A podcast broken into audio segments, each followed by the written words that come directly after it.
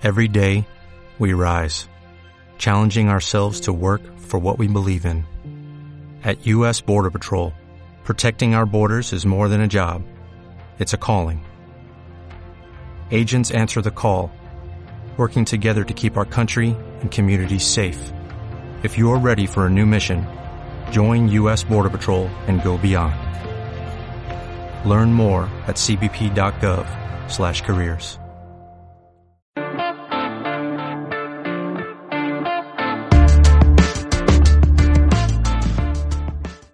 Bienvenido al Estadio Fantasy Podcast. Yo soy Mauricio Gutiérrez, analista de Fantasy Football. Los saludo desde la reclusión total debido al COVID-19. Espero que estén haciendo ustedes lo mismo. Ya va muy avanzada la agencia libre. Y bueno, faltaba el podcast para hablar de ganadores y perdedores fantasy de la agencia libre en la NFL. Para este episodio invité a mis amigos Adrián y Chato de la Cueva del Fan. ¿Cómo están muchachos? También recluidos. ¿Cómo estás, Mau? Pues sí, aquí recluidos con la familia, cada día los quiero más, pero ahorcar. no, mentira. Este, no, sí, recluidos como debe No, ser, de- por favor cuídense, creo- pero sí, cada día quiero más a mi familia. Lo de ahorcar, seguramente en algún momento del día llega esa sensación y ese sentimiento. No son los únicos, ¿eh? Así nos pasa a todos. Sobre todo cuando Chato, estoy en de trabajo y mi hija está Sí. detrás. Papá, la tarea, papá, la tarea, ya espérame, ¿no? Pero bueno, Oye, Chato, ¿cómo estás? Pues también, igual que ustedes, recluido, mi Mau, eh, se vuelve un poco más, como bien lo dicen, un poco más difícil la convivencia 24/7 aquí con, con todos los, bueno, en, en mi caso con mi esposa, digo, es, es la verdad es que la hemos llevado muy tranquilo, estamos muy acostumbrados a estar juntos, pero pues, sí se vuelve un poco desesperante con el paso de los días, pues ya, puta, el, el contacto, el convivio con, con personas, ¿no? Entonces, Pues, por mí yo... las- se te Pero- acaban las opciones, ¿no? El Netflix y ya, ya la serie No, la y- y madre, sin- cabrón. y Ya, ¿y ahora deportes. veo? Exacto, deportes. además, además, la buena noticia de deportes que la NFL sigue generando algo de noticias. Se viene el 19 y 20 de abril el documental de Michael Jordan que parece que va a ser un muy buen respiro. Y bueno, y despuesito el draft, ¿no? A finales de, de este mes. Bueno, de abril, ya. A finales de, de abril. Y en cuestiones de NFL, hoy se hace oficial la expansión de los playoffs a partir de la temporada 2020. A mí lo que me entusiasma es esta, este optimismo que tiene la NFL de decir, a ver, yo ya estoy haciendo modificaciones para esta temporada porque mi plan es tener temporada completa. Sí, la verdad es interesante el tema de los playoffs. Vamos a ver cómo lo toman los equipos. ¿no? Este primer año de transición va a estar bueno ver cómo dosifican jugadores. Creo que a nivel de juegos va a estar interesante porque la última semana sí se van a estar jugando algo, ya que va a ser un solo equipo el que va a tener ese descanso. Entonces, creo que a nivel de, de partidos va a estar bueno y obviamente a nivel de fantasy también debería estar bueno. No sé cómo lo ves tú, Chato. Fíjate que me gusta mucho, creo que incentiva eh, varias cosas y, e incentiva también que los partidos de, de cierre de temporada regular también sean más peleados, porque ese, ese primer seed puede que, y el, el que, el que, que es el bye, a fin de cuentas, el primer seed de cada conferencia, eh, a fin de cuentas se podría estar definiendo hasta esa última semana, ¿no? Y. De, de igual forma, pues las implicaciones para el seeding completo de los playoffs también creo que van a estar más fuertes. Me gusta este cambio y, y al igual que tú, me, me entusiasma que, que esté sucediendo esto, me, me, me, me deja ver que la NFL pues sigue con sus planes. Veremos qué dice, qué dice el, el virus, pero, pero por lo pronto pues parece, parece verse bien. Sí, para quien le haya pasado de noche, que seguramente ninguno que, que nos está escuchando, el nuevo formato de playoffs pasa de ser de 12 equipos en total, 6 por conferencia, a 7 por conferencia para tener un total de 14 equipos en los playoffs de la NFL. La importancia de la siembra número uno va a ser crucial porque, como decían ustedes, será el único equipo que va a descansar en la ronda de comodín y todos los demás será el 2 contra el 7, el 3 contra el 6, el 4 contra el 5. Aquí hablaban ustedes de la importancia de, los, de las últimas semanas o incluso la última semana para ganar ese sembrado uno, pero también para aquel el sembrado 7. Ese último comodín va a ser bien peleado. Este año en la americana hubieran sido los Steelers, en la nacional me parece que hubieran sido los Rams, creo que son los que se hubieran colado bajo este formato. Hay que ver, a mí me parece una buena idea hasta cierto punto porque creo que el sembrado 1 tendrá una importancia y una ventaja muy, muy alta respecto a los demás equipos. Si en años anteriores ya estábamos viendo que el sembrado 1 llegaba al Super Bowl, creo que esto va a suceder con mucha mayor regularidad. Sí, voy de acuerdo. Y también el tema de la enrachada de los equipos va a tomar, este, yo creo que más fuerza, ¿no? Por, por lo mismo de, ya no descansas y puede ser que tengas, aunque estés sembrado alto, pues si no venías una buena racha, sí te puede pegar el de abajo más fácilmente a tener una semanita de descanso que te, que te deja estudiar un poquito mejor. Pero a mí en lo particular creo que el tema de la dosificación de los equipos, porque hay algunos jugadores que obviamente no estuvieron muy, muy de acuerdo con eso, va, va, a estar interesante. Sí, de, de acuerdo. Y bueno, pues pasando a ya a la agencia libre, Obviamente las contrataciones principales ya se dieron en las semanas anteriores a, grabar este podcast y ya podemos detectar desde ahora ganadores y perdedores de la agencia libre. No solo los movimientos propios de agencia libre, sino también los trades que hubo. Sorprendente el caso de DeAndre Hopkins, de David Johnson, creo que es el, eh, el que mayor dio de que, el que más dio de qué hablar. Yo voy a sacar ahorita a mis dos ganadores, los podemos platicar y ustedes me comparten después algunos ganadores que pudieran haber detectado. Para mí, muy ligado al trade de Andre Hopkins, Kyler Murray es uno de los grandes ganadores de esta agencia libre, no de manera directa, sino de manera indirecta, porque su valor fantasy va a subir inmediatamente con la presencia de DeAndre Hopkins, uno de los mejores wide receivers. Su versatilidad, y además sus números en 2019 como pasador, si bien no fueron espectaculares, no fueron nada malos. Y creo que de Andre Hopkins es obviamente una mejora al cuerpo de receptores que de por sí ya contaba con Christian Kirk y con Larry Fitzgerald. ¿Cómo ven a Kyler Murray ustedes? Chato, ¿cómo ven a Kyler Murray? Yo coincido contigo, indudablemente el, valor en cuestiones de fantasy para Kyler Murray eh, sube muchísimo deja tú en, cuestiones de fantasy, el, lo que se convierte ahora a los Cardinals, también eh, esa, esa ofensiva ya da bastante miedo con lo que vimos al final de la temporada pasada de Kenyan Drake, eh, con un Larry Fitzgerald que ya está en el ocaso de su carrera, pero el mismo Christian Kirk que viene despegando como, como un muy buen wide receiver, y con la adición ahora de, de DeAndre más, más Kyler Moore en, en un segundo año en, en la ofensiva de Kingsbury, creo que pinta para ser una ofensiva bastante aplastante y el valor intrínsecamente para Kyler Murray subirá bastante.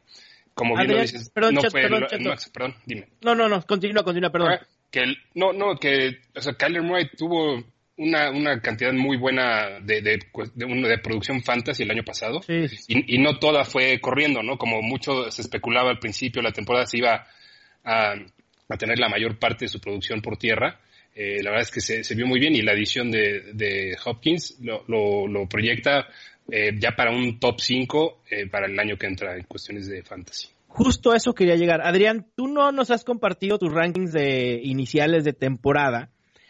¿Dónde pondrías a Kyler Murray en tu ranking de corebacks en este momento? Tercer lugar. ¿Estamos de acuerdo los tres? Los tres. Puta, empezamos bien el 2020.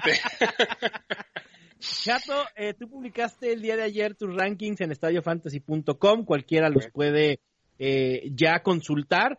Están ahí en la pestaña de rankings, los de Adrián también estarán próximamente. los míos ya tienen dos semanas de estar eh, en vivo. Y pues entonces es unánime. Kyler Murray es nuestro coreback 3, solo por debajo de Lamar Jackson y Pat Mahomes. Wow. Venga. Muy bien. Sí, sí, sí. Otro que, nada más para agregar un poquito. Si ya el año pasado Kyler Murray hizo lo que hizo y sin DeAndre Hopkins, este, no, veo cómo Kyler Murray, si todo sale bien, no termine como el tercer mejor quarterback. Mi único tema con Kyler Murray es si desde ahorita, hoy, empezando este abril, ya estamos diciendo que es el tercer mejor quarterback en proyecciones, este, pues no creo que vaya a estar en muchos de mis equipos porque nos va a costar algo de, draft capital para poder draftear a Kyler Murray, ¿no? Ese va Suerte a usted tiene, señor, que está en el equipo de, de Dynasty suyo, pero... Eh, y mi pregunta va, en Dynasty, ¿dónde pondrías tú o en qué ronda agarrarías tú, Mau, a Kyler Murray? ¿Lo agarrarías antes que al mismo Patrick Mahomes por tema de edad? ¿O todavía no llega a ese punto donde Patrick Mahomes y Lamar Jackson son más valiosos que Kyler Murray, incluso en Dynasty?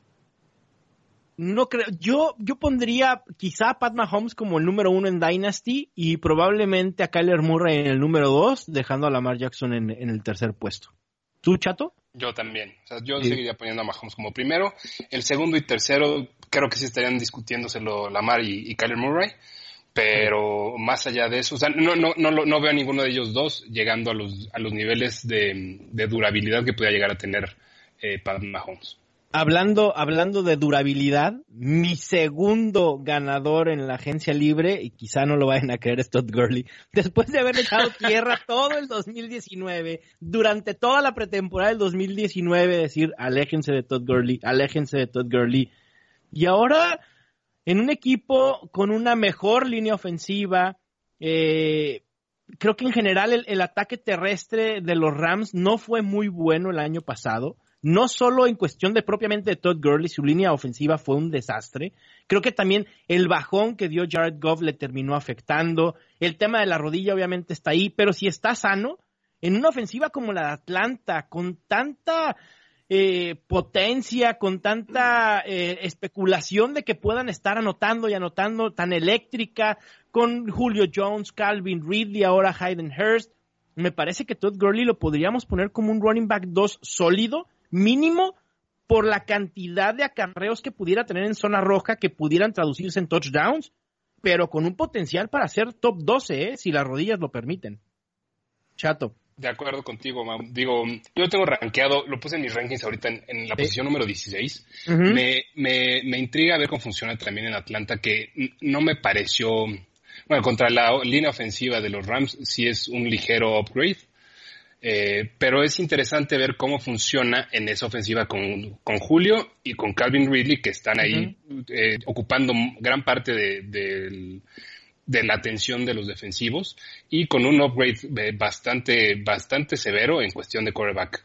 Creo que, creo que el, la implicación de que esté ahora con Matt Ryan en lugar de con Jared Goff eh, puede darle, si, como bien lo mencionas, si no hay lesiones de por medio, que ese es un, un gran if, eh, yo creo que puede, sí puede propulsar a Todd Gurley a regresar a ser un, running back uno.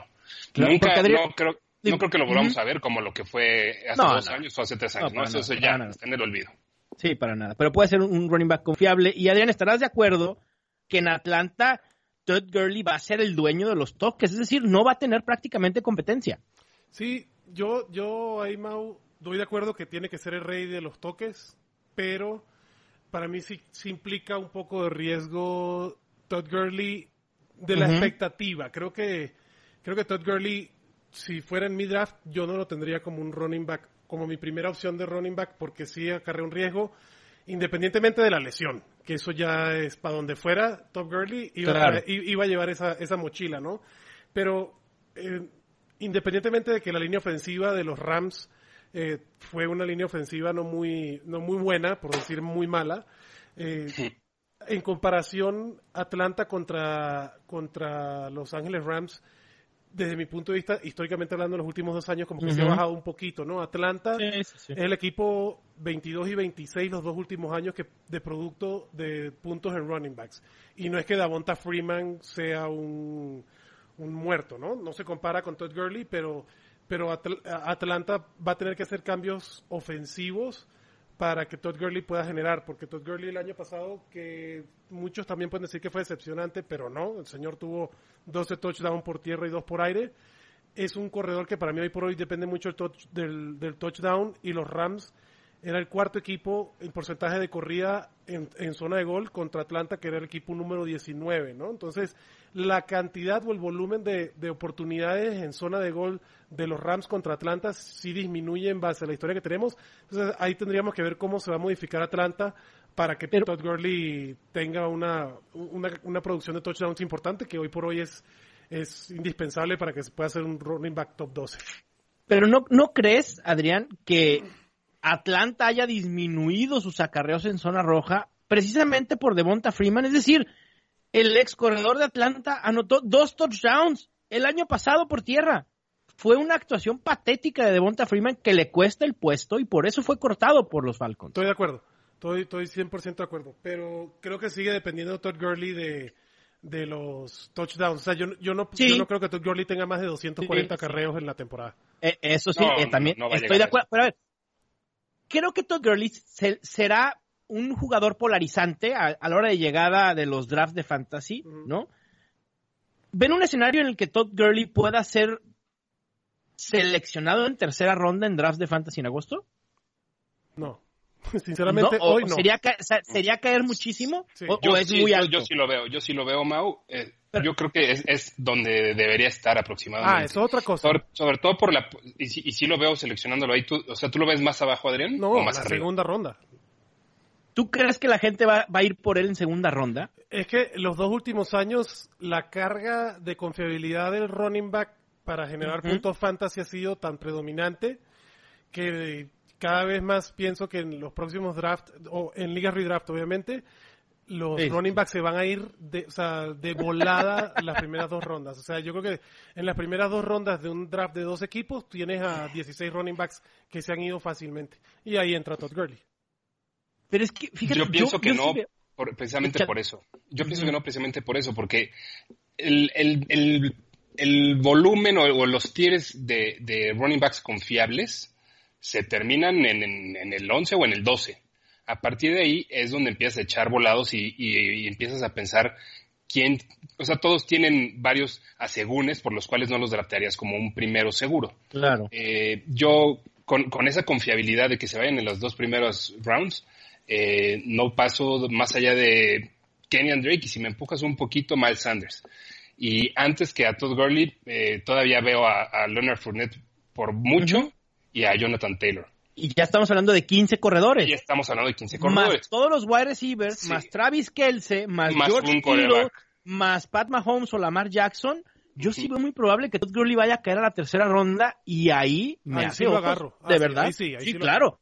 Sí. O sea, aseguras, digamos, mi escenario ideal al día de hoy, ¿no? Finales de marzo, Dalvin Cook en primera ronda o Alvin Kamara en primera ronda. Después me voy con algún wide receiver en segunda y Todd Gurley como mi running back 2. Híjole, no lo veo un panorama tan malo. Habrá que ver, obviamente, la pretemporada que sucede, ¿no? Claro. También, si Atlanta decide ir en- a finales de abril en el draft por un running back, le va a limitar el potencial fantasy a, a Todd Gurley, eso es obvio, ¿no? Pero el escenario al día de hoy me parece eh, tentador ahí en tercera ronda. No, y definitivamente, Mau, para mí también es un ganador, ojo. Nada más, mi único comentario es que sí tiene ciertos Claro. bemoles, o sea, que no es el running back uno de primera ronda que, que antes era Todd Gurley. No, un pick seguro no, no, no, no lo es, eso creo que estamos de acuerdo. Hay demasiado riesgo, obviamente, por el tema de la artritis en sus rodillas. Adrián, voy contigo con tus ganadores. Eh, si quieres traer uno a la mesa, nos platicas por qué y lo discutimos. Adelante. Bueno, el primer ganador es alguien que eh, a mí me ha gustado draftear antes y la temporada pasada tuvo pésima. Y puede que la situación del equipo no sea la mejor, pero para mí Adam Thielen con la salida de Stephon Diggs es un ganador en cuanto a fantasy fútbol. Y haciendo el contexto del draft, creo que Adam Thielen ya no, no sería en los próximos drafts un wide receiver 1, sino que sería un wide receiver 2. Y como un wide receiver 2 creo que tiene muchas muchas oportunidades. Eh, todo esto que han entendido que no vaya a Minnesota a agarrar un, un, un wide receiver eh, de, de buen pedigrí en el, en el draft, ¿no? Pero la verdad es que Minnesota tenía el tema que era de los equipos que menos pasaba y tenía un jugador bastante conflictivo que demandaba atención y a, de parte de la lesión que tuvo Adam Thielen el año pasado, yo creo que con la salida de Stephon Diggs eh, es definitivo que Adam Thielen con el roster que tiene Minnesota hoy se convierte en el de facto número uno. Y creo que ya puede entrar en esa elite de wide receivers que pueden tener de 20 a 30, 20, 25, 30% del target share del equipo, ¿no? Que si eso lo tenemos así, entonces ya Dan Thielen se convierte en un jugador interesante porque Minnesota, o nada más Kirk Cousins pasó la bola 440 veces la temporada pasada, que es un número bastante bajito, pero ya cuando tú le, le aplicas a eso un 25%, pues estamos hablando entre 110, 120 targets. que ya se vuelve muy interesante para la efectividad tanto de Kirk Cousins como de Adam Thielen. Adam Thielen tiene un, entre un 65 y un 70%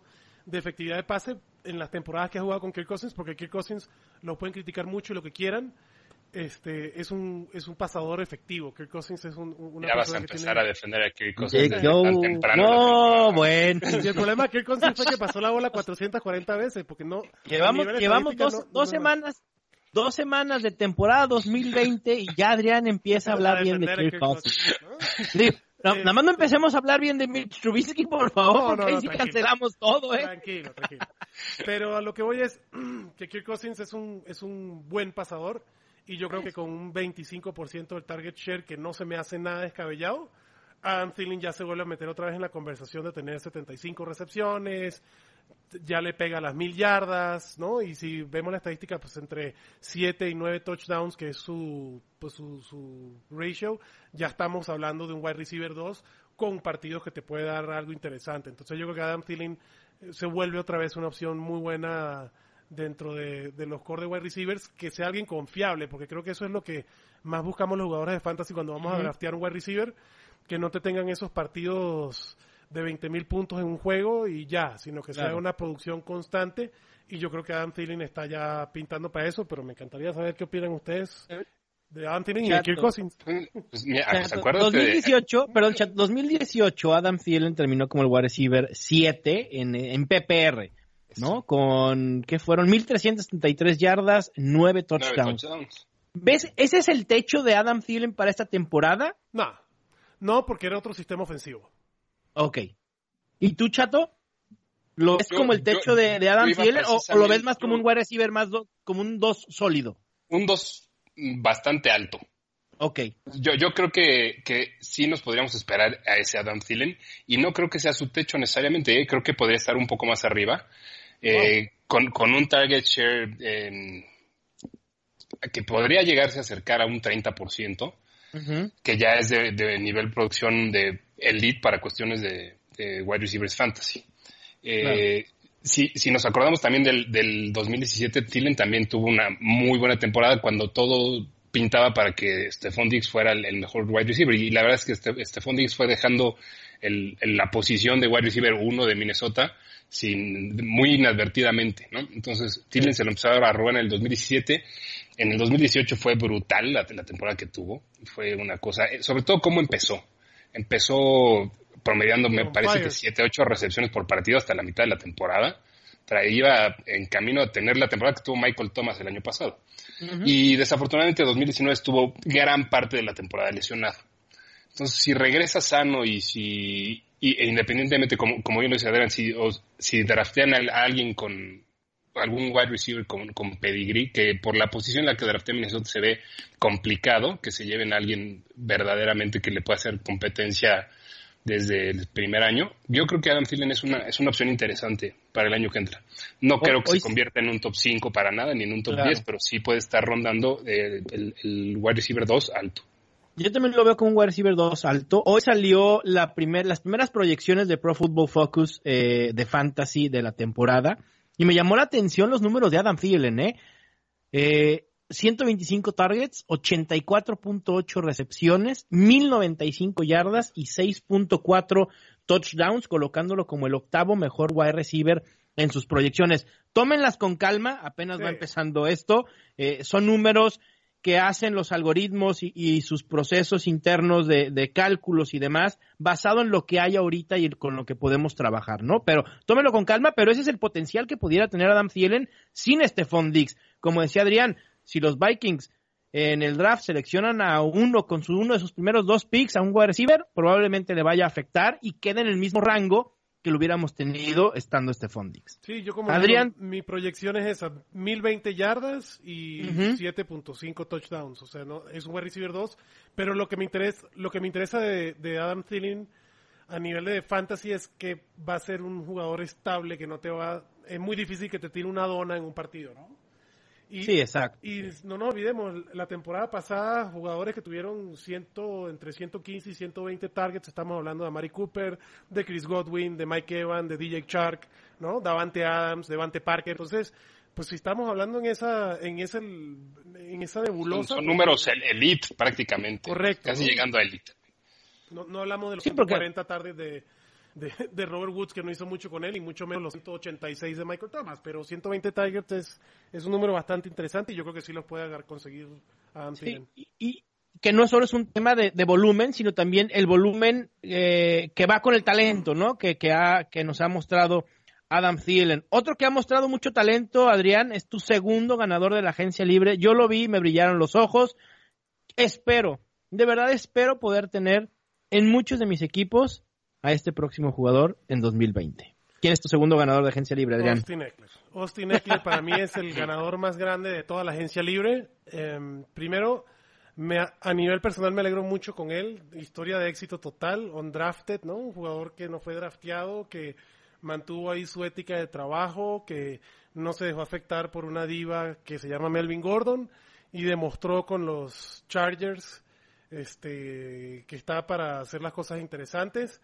Creo que si es Tyrod Taylor o todavía no sabemos el tema del quarterback, eh, va a ser indispensable el papel de Austin Eckler eh, en, la ofensiva de los Chargers. Eh, Austin Eckler, y estamos hablando obviamente en ligas de half PPR y PPR, para mí va a ser fácilmente un, un running back uno, y si me empujas un poquito, entra dentro de los top 8 porque tiene una versatilidad que ya demostró la temporada pasada y no creo que eh, Los Ángeles Chargers vaya a ser una locura en el draft de llevarse a un corredor que le, que le vaya a montar carrera. Entonces, si ya Austin Eckler demostró, la verdad es que no, no, no voy a meter mucho en números específicos, porque para prueba la temporada pasada, si Austin Eckler demostró que puede llevar la carga de tres downs con, con los Chargers a principio de la temporada pasada y no hubo ningún problema, y cuando llegó Melvin Gordon demostró que es mejor corredor, pues esta temporada le tienen que dar las llaves del reino, porque además le pagaron ya para eso. De acuerdo. Chato, ¿tú cómo ves a Austin Eckler? ¿Coincide? Digo, me, me imagino que todos coincidimos, pero ¿cómo ves el potencial de, de Eckler como un pues casi caballo de batalla? Tal cual, tal cual lo veo con potencial de caballo de batalla, eh, muy parecido a lo que fue la primera mitad de la temporada del año pasado, con, con algunos altibajos que podría llegar a tener, porque no es un, no es un running back que esté hecho para tener 20 acarreos No, por no partido. tiene la carrocería. no tiene la carrocería. Sí, exacto. Pero tiene la manera, tiene el juego aéreo, ha- tuvo mucho volumen este, por, por, por aire el, el año pasado.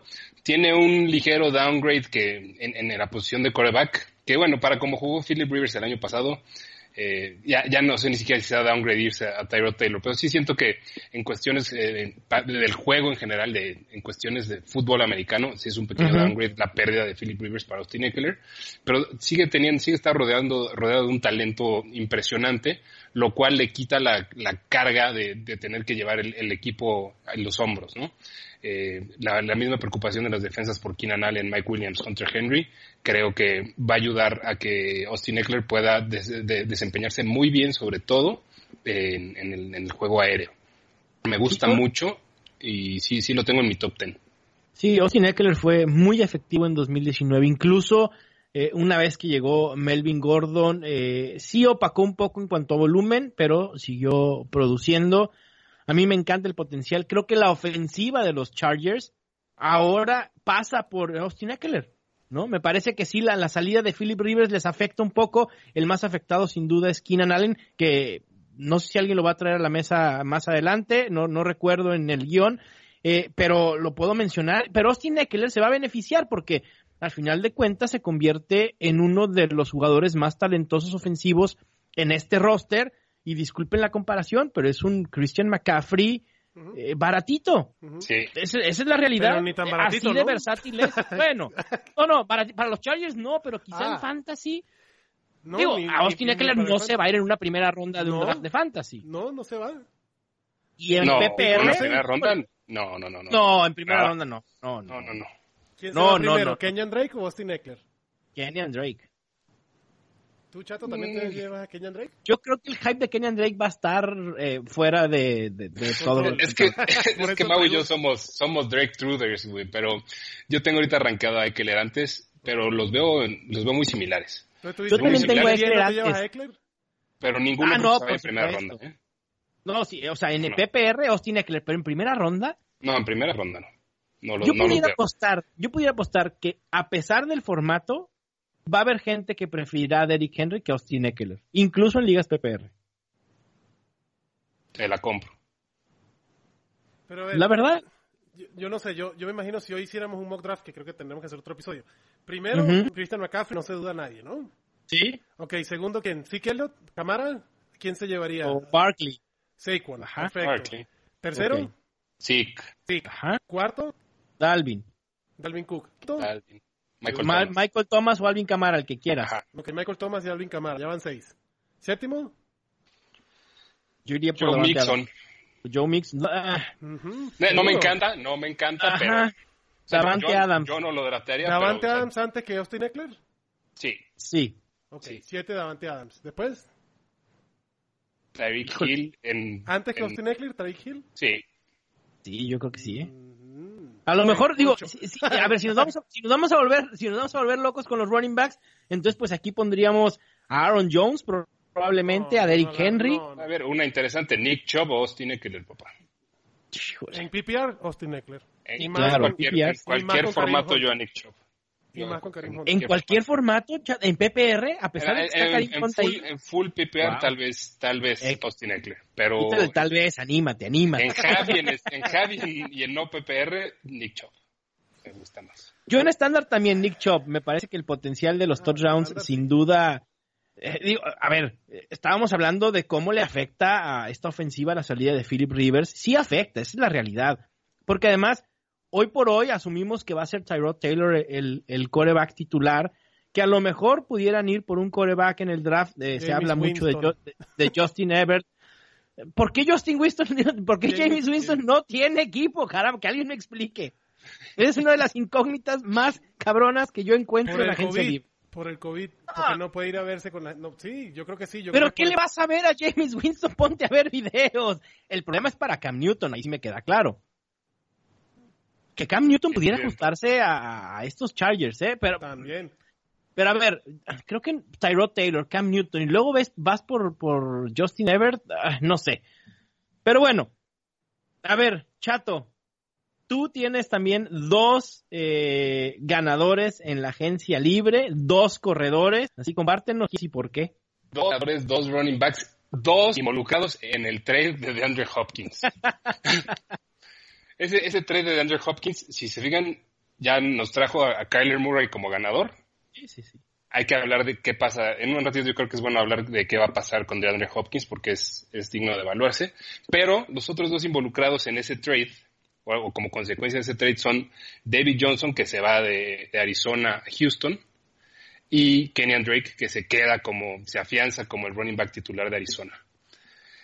Eh, ¿Por qué me gustan los dos? ¿Por qué, son, ¿Por qué me parecen winners? David Johnson no es que yo piense que va a regresar a los niveles que vimos de él hace tres años, pero se va a una situación en la que va a poder tener mucho más juego, o al menos parecería que va a poder tener mucho más juego de la que va a tener en Arizona.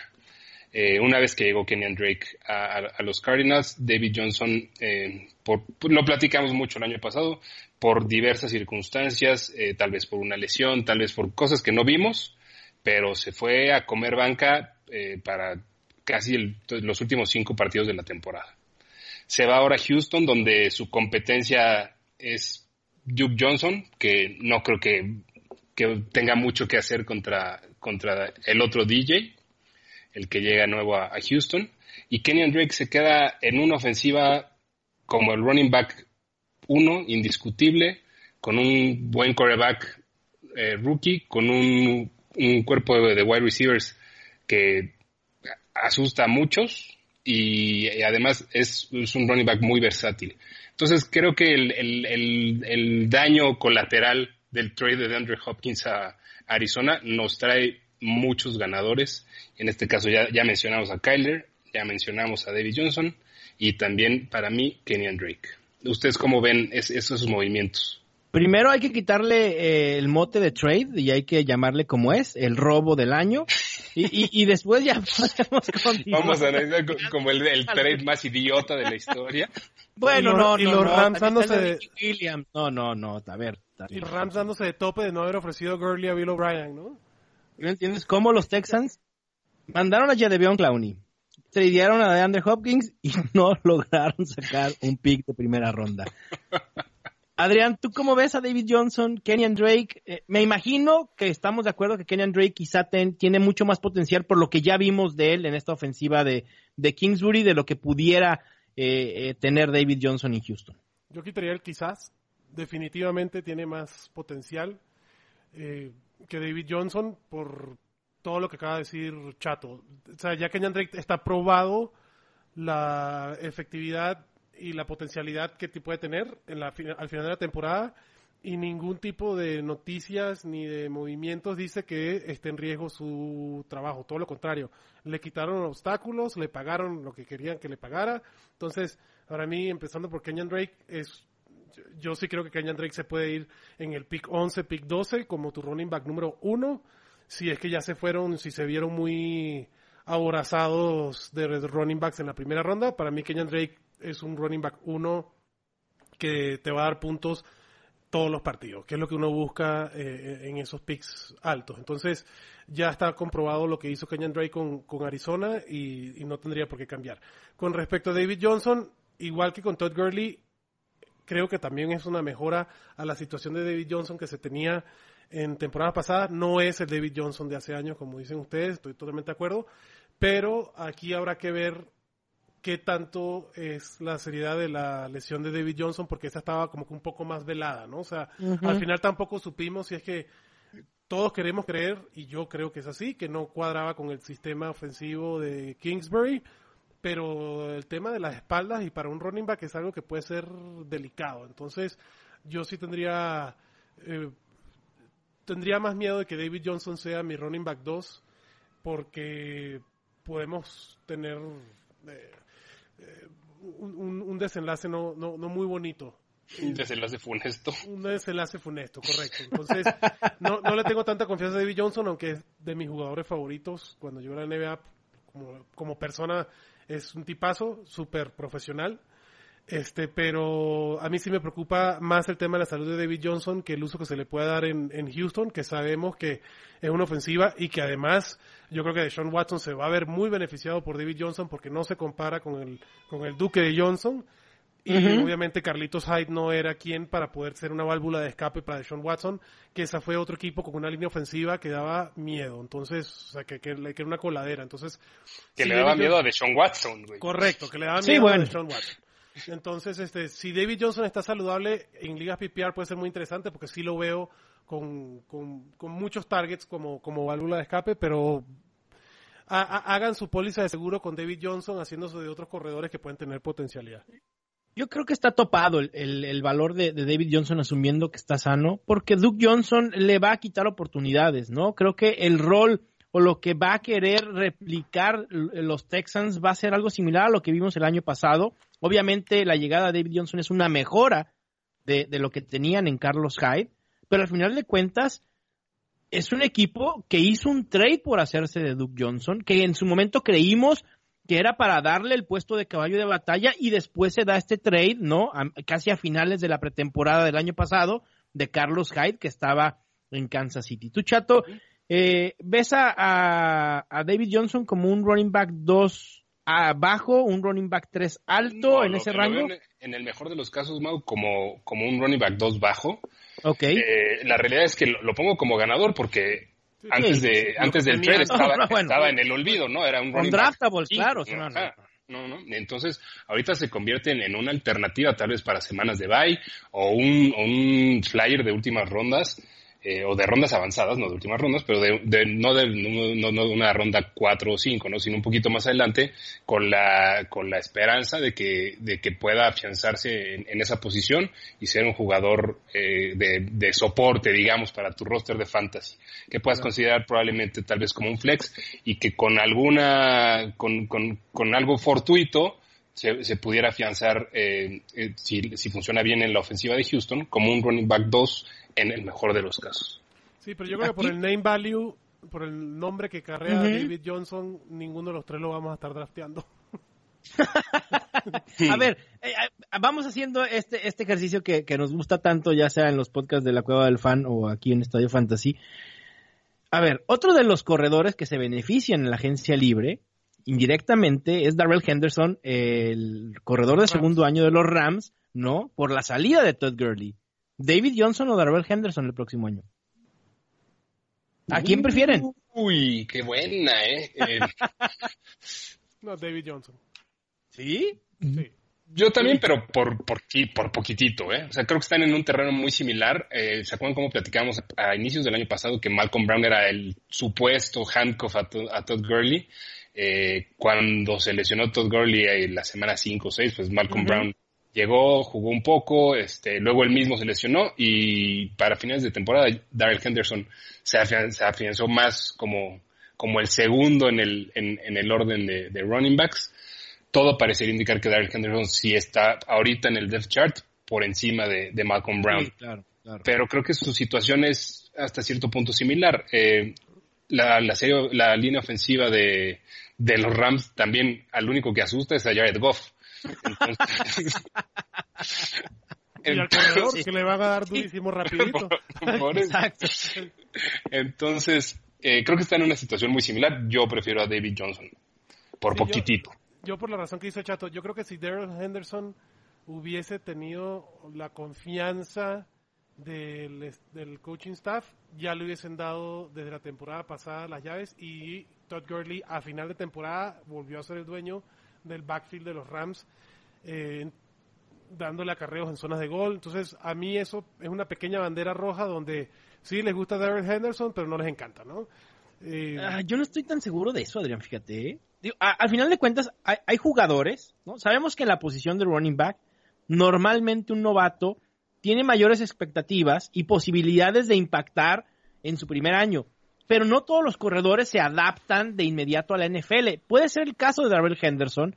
Al final de cuentas es un jugador por el que los Rams subieron de ronda para elegirlo.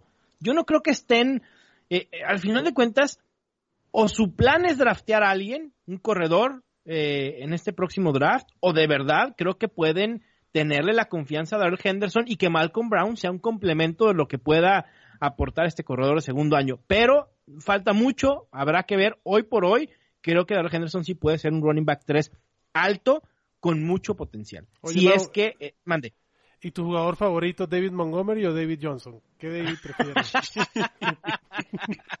La pregunta incómoda. El tren David Montgomery. el tren de David. Eh, a ver, el tren de David Montgomery se descarriló feamente el año pasado. Pero ya estamos reconstruyendo las vías del las tren. Vías se están poniendo otra vez. Exactamente, tenemos gente muy preparada preparando ya la vía de David Montgomery desde Mexicali hasta Chicago, este, para irnos de un solo jalón en el tren de carbón. Pero no, hoy por hoy David Johnson, ¿eh? Pero creo que Chicago, sobre todo si se animan a ir con Nick Foles, que creo que es lo, lo lógico, ¿no? Como el coreback titular, le puede beneficiar a David Montgomery y pudiera tener una muy buena eh, temporada. Me preocupa ahí también eh, eh, que esté Tariq Cohen. A Tariq Cohen lo deberían de estar utilizando de otra manera mucho más creativa. Así que hay que ver, pero sin duda ahí van a estar, van a ser tres, tanto David Johnson como David Montgomery como eh, Darrell Henderson, jugadores de los que vamos a estar hablando mucho en este rango de, top 35. y ahora que Jimmy Graham le va a bloquear la línea ofensiva en Chicago, ¿no? Este, a reforzar la línea ofensiva en Chicago, pues estoy más tranquilo con el David Montgomery. Otro de los, otro de los no, no, bloquea ni, Por eso digo, ni a ti. Pero ni bloquea, ni atrapa. lo único, perdón, lo único a lo que, va a hacer Exactamente, eso es lo único que va a hacer Jimmy Graham en Chicago. Es otro de los movimientos que de verdad no me hicieron absolutamente nada de lógica en la agencia libre. Por favor, olvídense de Jimmy Graham el próximo año en Fantasy Football, ¿eh? O sea, es un cero a la izquierda. Ni, ni se les ocurra. Ni, ni siquiera en, en rondas, en más. Si su draft tiene 20 rondas, dejen libre a Jimmy Graham. Agarren a Catanzaro antes, como un amigo de nosotros que bueno, a Catanzaro, a cualquier, bueno, te pudiera decir a quién, a Anthony McFarland, el novato, de Andre Washington, es más, hasta Royce Freeman. Es uno de hablando, hablando de, de, ¿De Royce perdedores? Freeman, más sí, creo que es momento de pasar al lado oscuro de la agencia libre. Los perdedores, y, y creo que hay muchos que, que podemos mencionar y platicar de ellos. Yo voy a poner los dos primeros que, que tengo. El primero, y, y la verdad es que me da mucho pesar decirlo, y seguramente se me va a venir una horda de, de aficionados de los Patriots, pero es la realidad. Julian Edelman sale como el gran perdedor, sobre todo yo, desde mi mente, en la posición de wide receiver, incluso más que Keenan Allen. Para mí, Julian Edelman es casi, no voy a decir indrafteable, pero me parece que es imposible colocarlo en una alineación titular de fantasy fútbol para el 2020 con Brian Hoyer o Jared Steedman de corebacks. Creo que el valor de Edelman se desplomó, ¿no? Olvidémonos de Edelman como un wide receiver 2, como un flex. Creo que Edelman a lo mucho pudiera dar juegos constantemente como un wide receiver 3. Y, y si bien le va. No sé cómo ven ustedes a Edelman. Igualito que tú, Mau, yo siento que los días de relevancia en cuestiones de fantasy de Edelman están contados o se dilapidaron en el día en el que Tom Brady decidió abandonarlo. No, no lo veo, no veo ningún camino por el que Jared Tidham lo ponga en, en, en, la, en el panorama de relevancia de fantasy. Yo creo que sí, si bien lo- como bien lo dices, en el mejor de los casos es un wide receiver 3 y un wide receiver 3 bajo. Bueno, pero si ya vamos a buscar el odio de la nación Pat, vamos a buscarlo bien. ¿No? ¿Qué jugador de los Pats draftearías tú para el próximo draft? Ninguno. Sonny Michel, Mm. de Wild No, no preferiría James White a tenerlo en la banca. Sí. A ver, al panorama, al panorama hoy de los Patriots sí, sí luce muy complicado. No hay, no hay un jugador de... Digo, para mí Julian Edelman seguirá siendo... Hoy será el único jugador medio drafteable de los Sí, Pats. sí, sí, sí. Yo, si, si Bill Belichick nos ha demostrado a través de la historia, seguro va a regresar Joe Montana o algo así va a pasar, ¿no? Este, Steve Young y Joe Montana, o, ¿no? o Cam Newton va a estar en perfectas condiciones y A lo mí van me a draftear encantaría por tres Cam- pesos. Me encantaría. James campeón. Winston o que tú quieras, o sea, estoy seguro que los Pats no se quedan con esa así.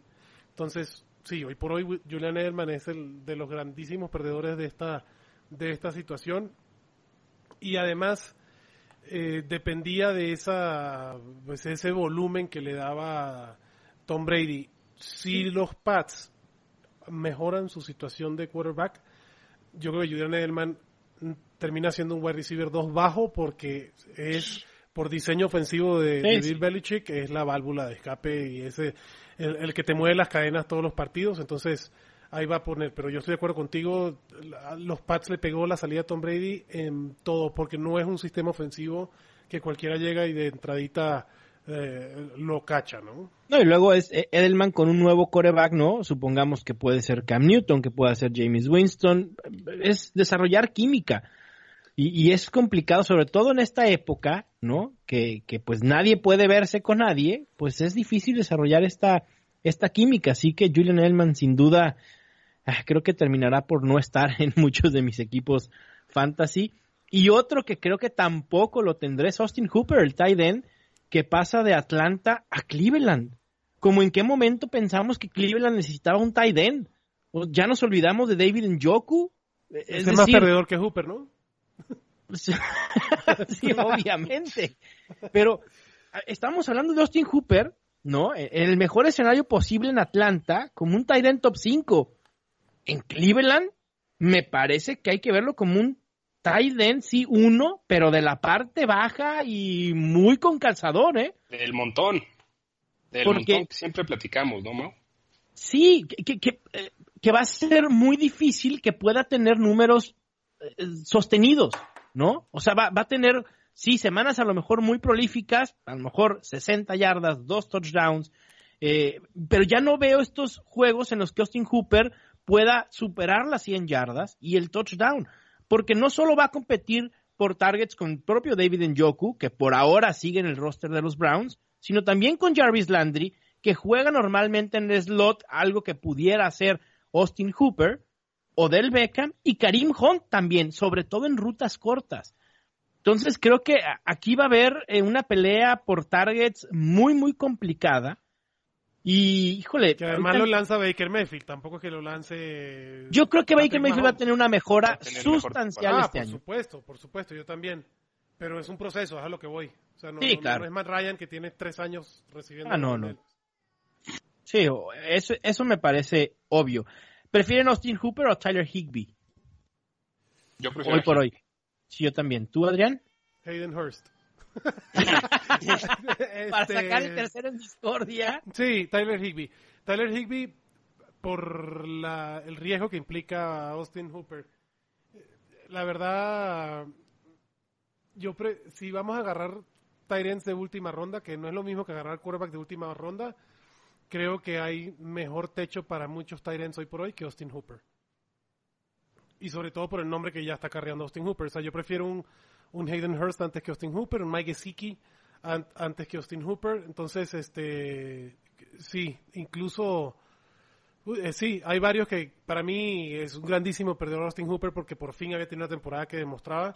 Y si se hubiese ido por un equipo como New England, dices tú, bueno. uf, No, pero ya ¿no? tampoco. Quítale a Tom Brady y da la misma, me Sí, parece. Voy de acuerdo, pero, pero es Por un arma que, sistema. que- que- sí, claro, que tiene mucho más usabilidad Claro. al que sea, ¿no? Pero Sí. sí, no, no, no, no, no, no me encantó ese, ese trade, no lo entendí tampoco. Sí, no. Eh, pero en fin, eh, Austin Hooper decide ir con, con los Browns y pues bueno, eh, no hay más. Esos son mis dos perdedores de agencia libre, Julian Edelman y Austin Hooper.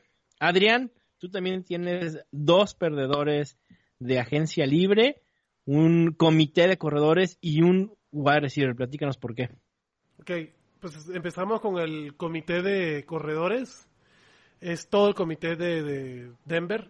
Es una lástima porque Philip Lindsay había tenido en sus dos temporadas de profesional pues un- una confiabilidad y, y se había puesto como otro caso del, de los jugadores que drafteados que terminan teniendo éxito, pues aquí le ponen al, al matador de undrafteados que se llama Melvin Gordon, ¿no? Este, deja a Austin Eckler ahora para comerse la producción de Philip Lindsay. Royce Freeman no me extrañaría que lo draftearan, o sea, que lo cambiaran o lo cortaran. Creo que es un jugador que pierde totalmente el valor fantasy. Para mí es undrafted Royce Freeman hoy por hoy. Y Philip Lindsay de ser un jugador, un running back dos alto y en algunas ocasiones hasta uno bajo, pues deja de tener esa eh, eh, esa etiqueta, ¿no? Ya desde la temporada pasada venía, a y sobre todo a finales de temporada, eh, con Drew Lock, el tema de los targets de Philip Lindsay, que era algo que, que era interesante, pues bajó vertiginosamente. Al final de la temporada tenía nada más el 7% del target share del equipo de Denver.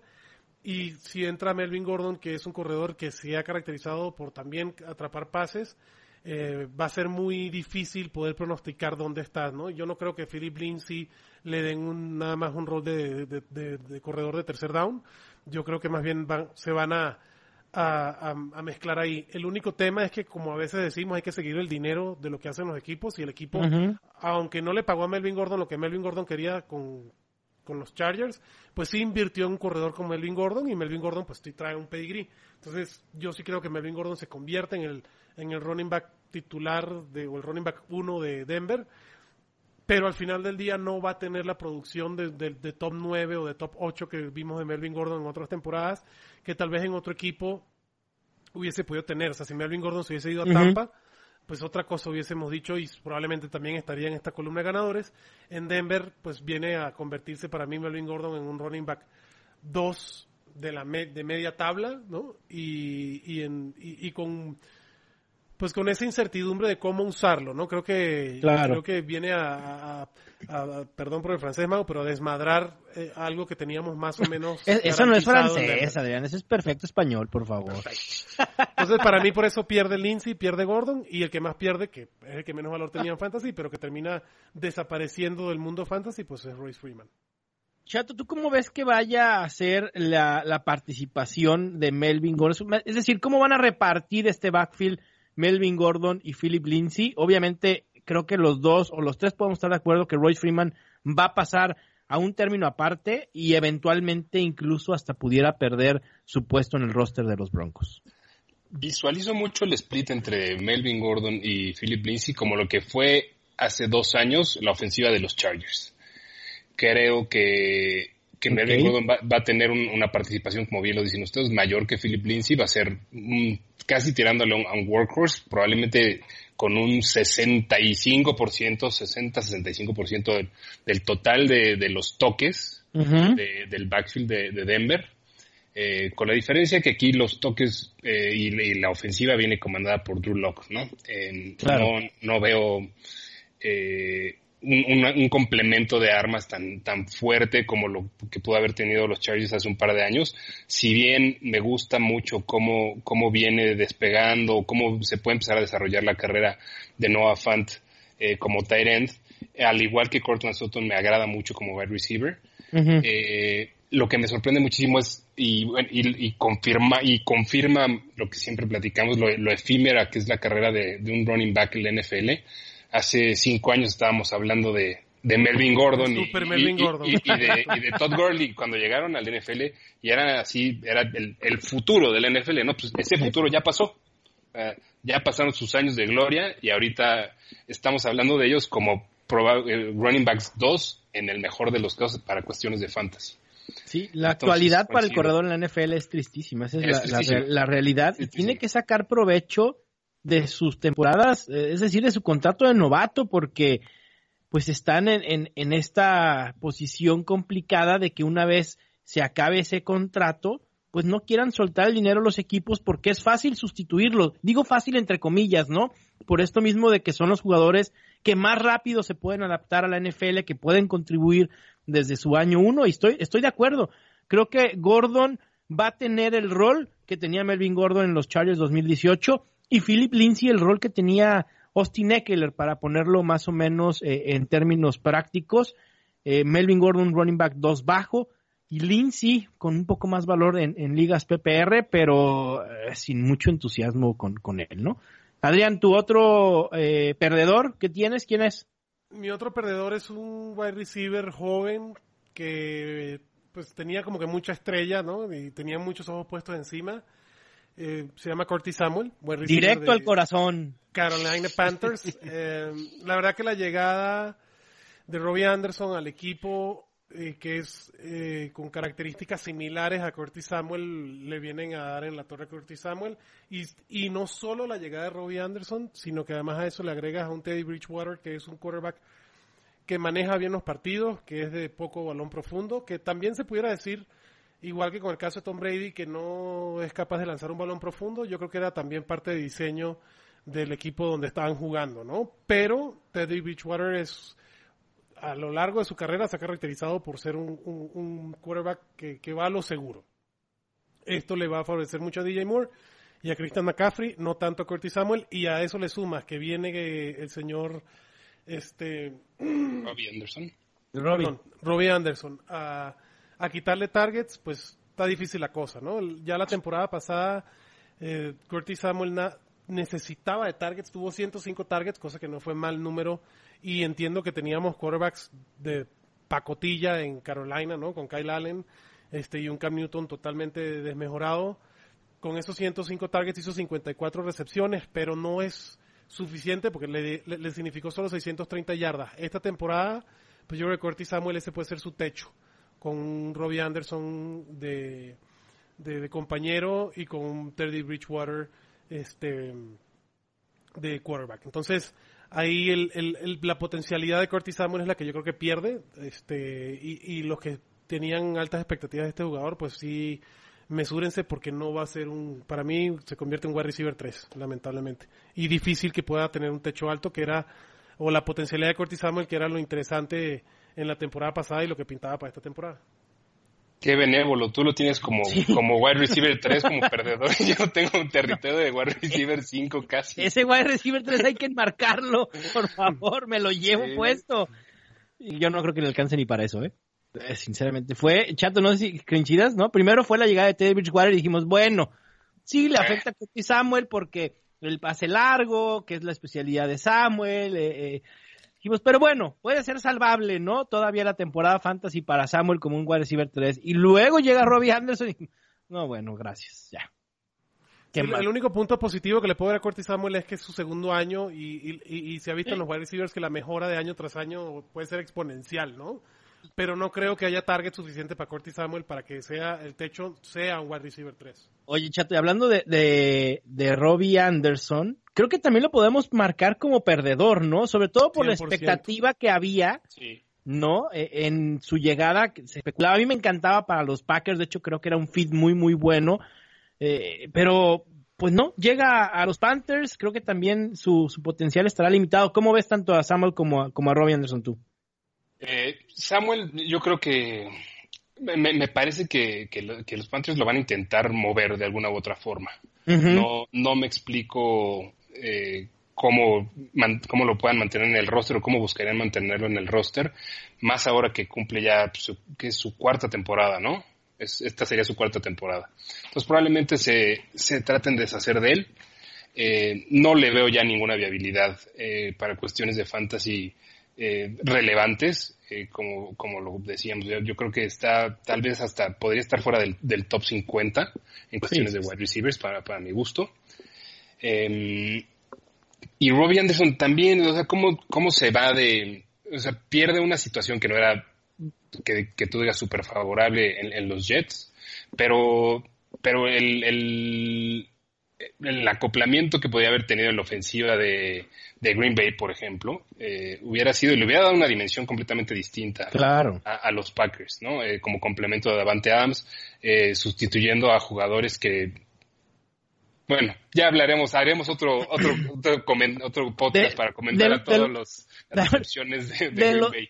De los Packers y la contratación de Devin Funches no se va a hablar en este podcast.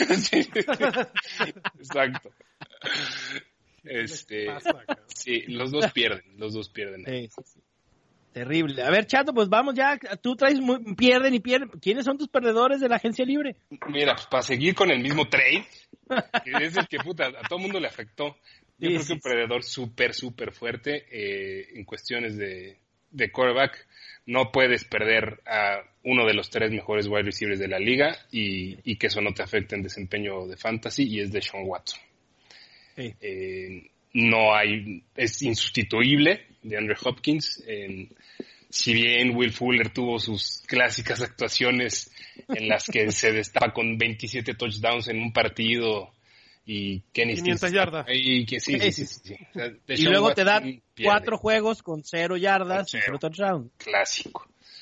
Eh, creo que Deshaun Watson es un perdedor en cuestiones de fantasy para esta temporada. Si bien pudo haberse ahí mantenido en el top 3 de, de quarterbacks junto con Lamar Jackson y Patrick Mahomes. Eh, la partida de, de, Andrew Hopkins lo hace bajar, para mi gusto, por lo menos un par de posiciones. Creo que lo coloca en un territorio más mm, cercano a lo que puede ser Dak Prescott o el mismo Josh Allen.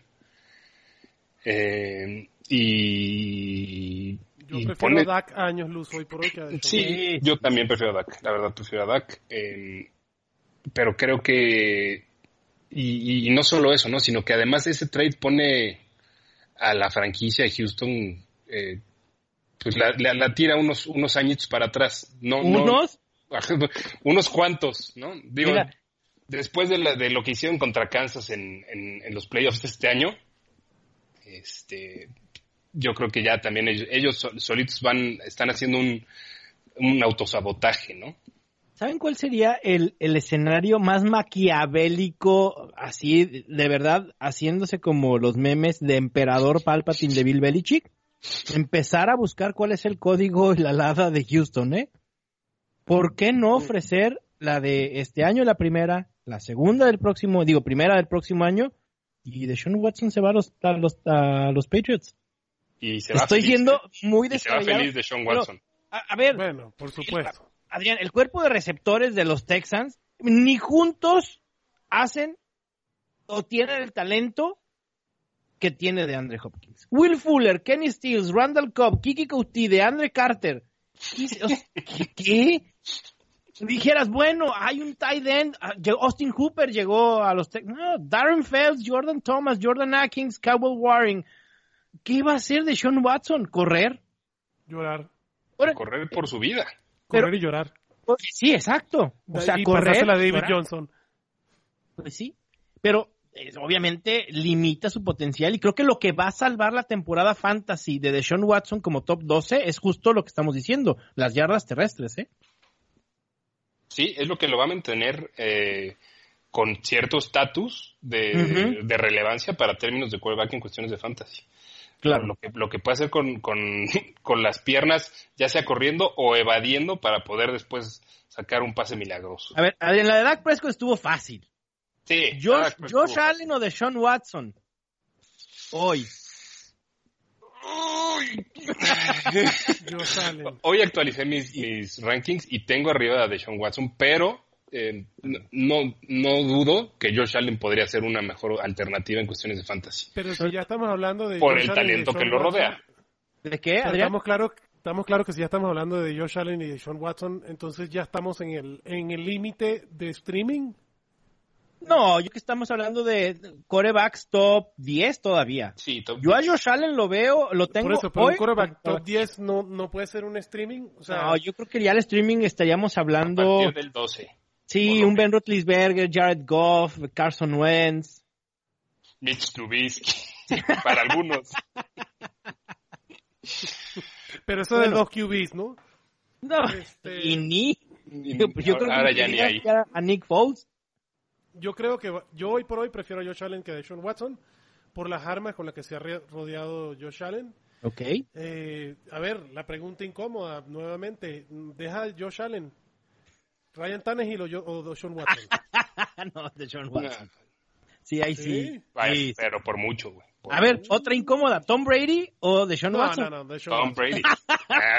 Oye, por, por, Adrián, Adrián, ¿Ya viste las proyecciones de Pro Football Focus de hoy? Yo quiero ver cuándo, sí, yo quiero ver cuándo Tom Brady se sienta a, a comer, deja de entrenar, a comer con Bruce Arians a entender el sistema ofensivo. Yo sé, en, el mejor de los casos, digo, Tom Brady con Chris Godwin, Mike Evans, O.J. Howard, ponle, un buen running back. Hoy les voy a compartir la proyección que tiene Pro Football Focus, que no es cualquier pinche paginita, ¿no? Correcto. Sí, sí, 4.913 yardas, 24.4 touchdowns, 6.6 intercepciones para Tom Brady en 2020. Me sorprendió. Y si, y, si, y si pueden empezar los entrenamientos a tiempo, cosa que veo muy difícil, sí se la compro. Para mí, claro. y, sé que vamos a hablar de esto para hablar de otro momento, la realidad del coronavirus le viene a pegar a todos los jugadores que, se, que hicieron algún tipo de cambio porque pues el tiempo de adaptación a un sistema ofensivo y sobre todo si eres un quarterback no es de la noche a la mañana, aunque sé que es Tom Brady, ¿no? Claro. Tiene 20 años jugando con un señor que se llama Bill Belichick, con un sistema ofensivo que no necesariamente es Bruce Arians, que, que es muy bueno, pero también históricamente Bruce Arians hemos visto con Carson Palmer, y lamentablemente ya no lo pudimos ver con James Winston, que Bruce Arians se toma un añito para que su quarterback se adapte a su sistema ofensivo. Entonces ahí habría que ver quién se impone a que si Tom Brady con sus 20 años de experiencia lo que quiere Bruce Arians o Bruce Arians va a seguir desempeñando su o empleando su playbook, ¿no? Pero pero a mí ese es el único sí, pero el talento el talento creo que eh, de, los dos lados es indiscutible, tanto, lo que hace Arians como lo que hace Tom Brady. Definitivamente. Y si todo estuviera normal, yo sí creo que hoy por hoy, a la fecha de hoy, Tom Brady termina con mejores números que de Sean Watson. ¿Va? ¿Por qué no? Y hablando, a ver, del otro, el que, el que traímos a la, a, la mesa hace rato, Josh Allen. Chato, ah, último, el, otro perdedor.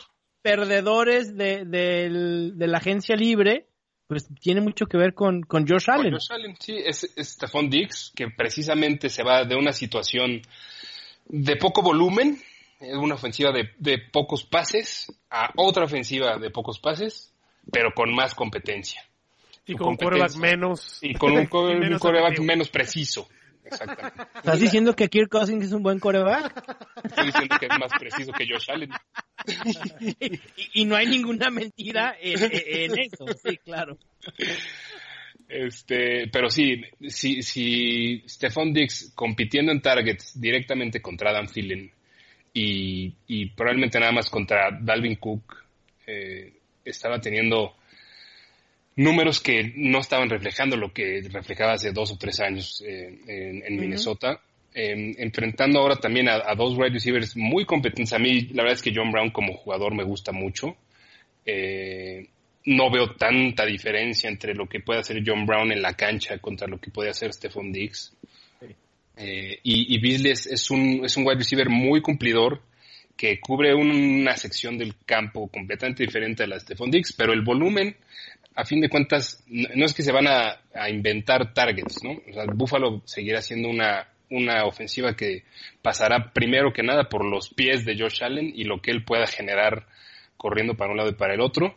Y mientras no mejore el, su, su porcentaje o, la certeza con la que lanza sus pases, eh, ninguno de sus wide receivers va a ser algo verdaderamente digno de, de ser considerado como una élite pero Stephon Diggs creo que pasa de una situación, de situaciones muy similares, pasa de una situación en Minnesota a otra muy similar en Buffalo, pero con más competencia y, con, un coreback que, lo debería traer un poquito a menos. Ahora, Chate, una pregunta. ¿La visión de Stephon Diggs sí mejora a Josh Allen?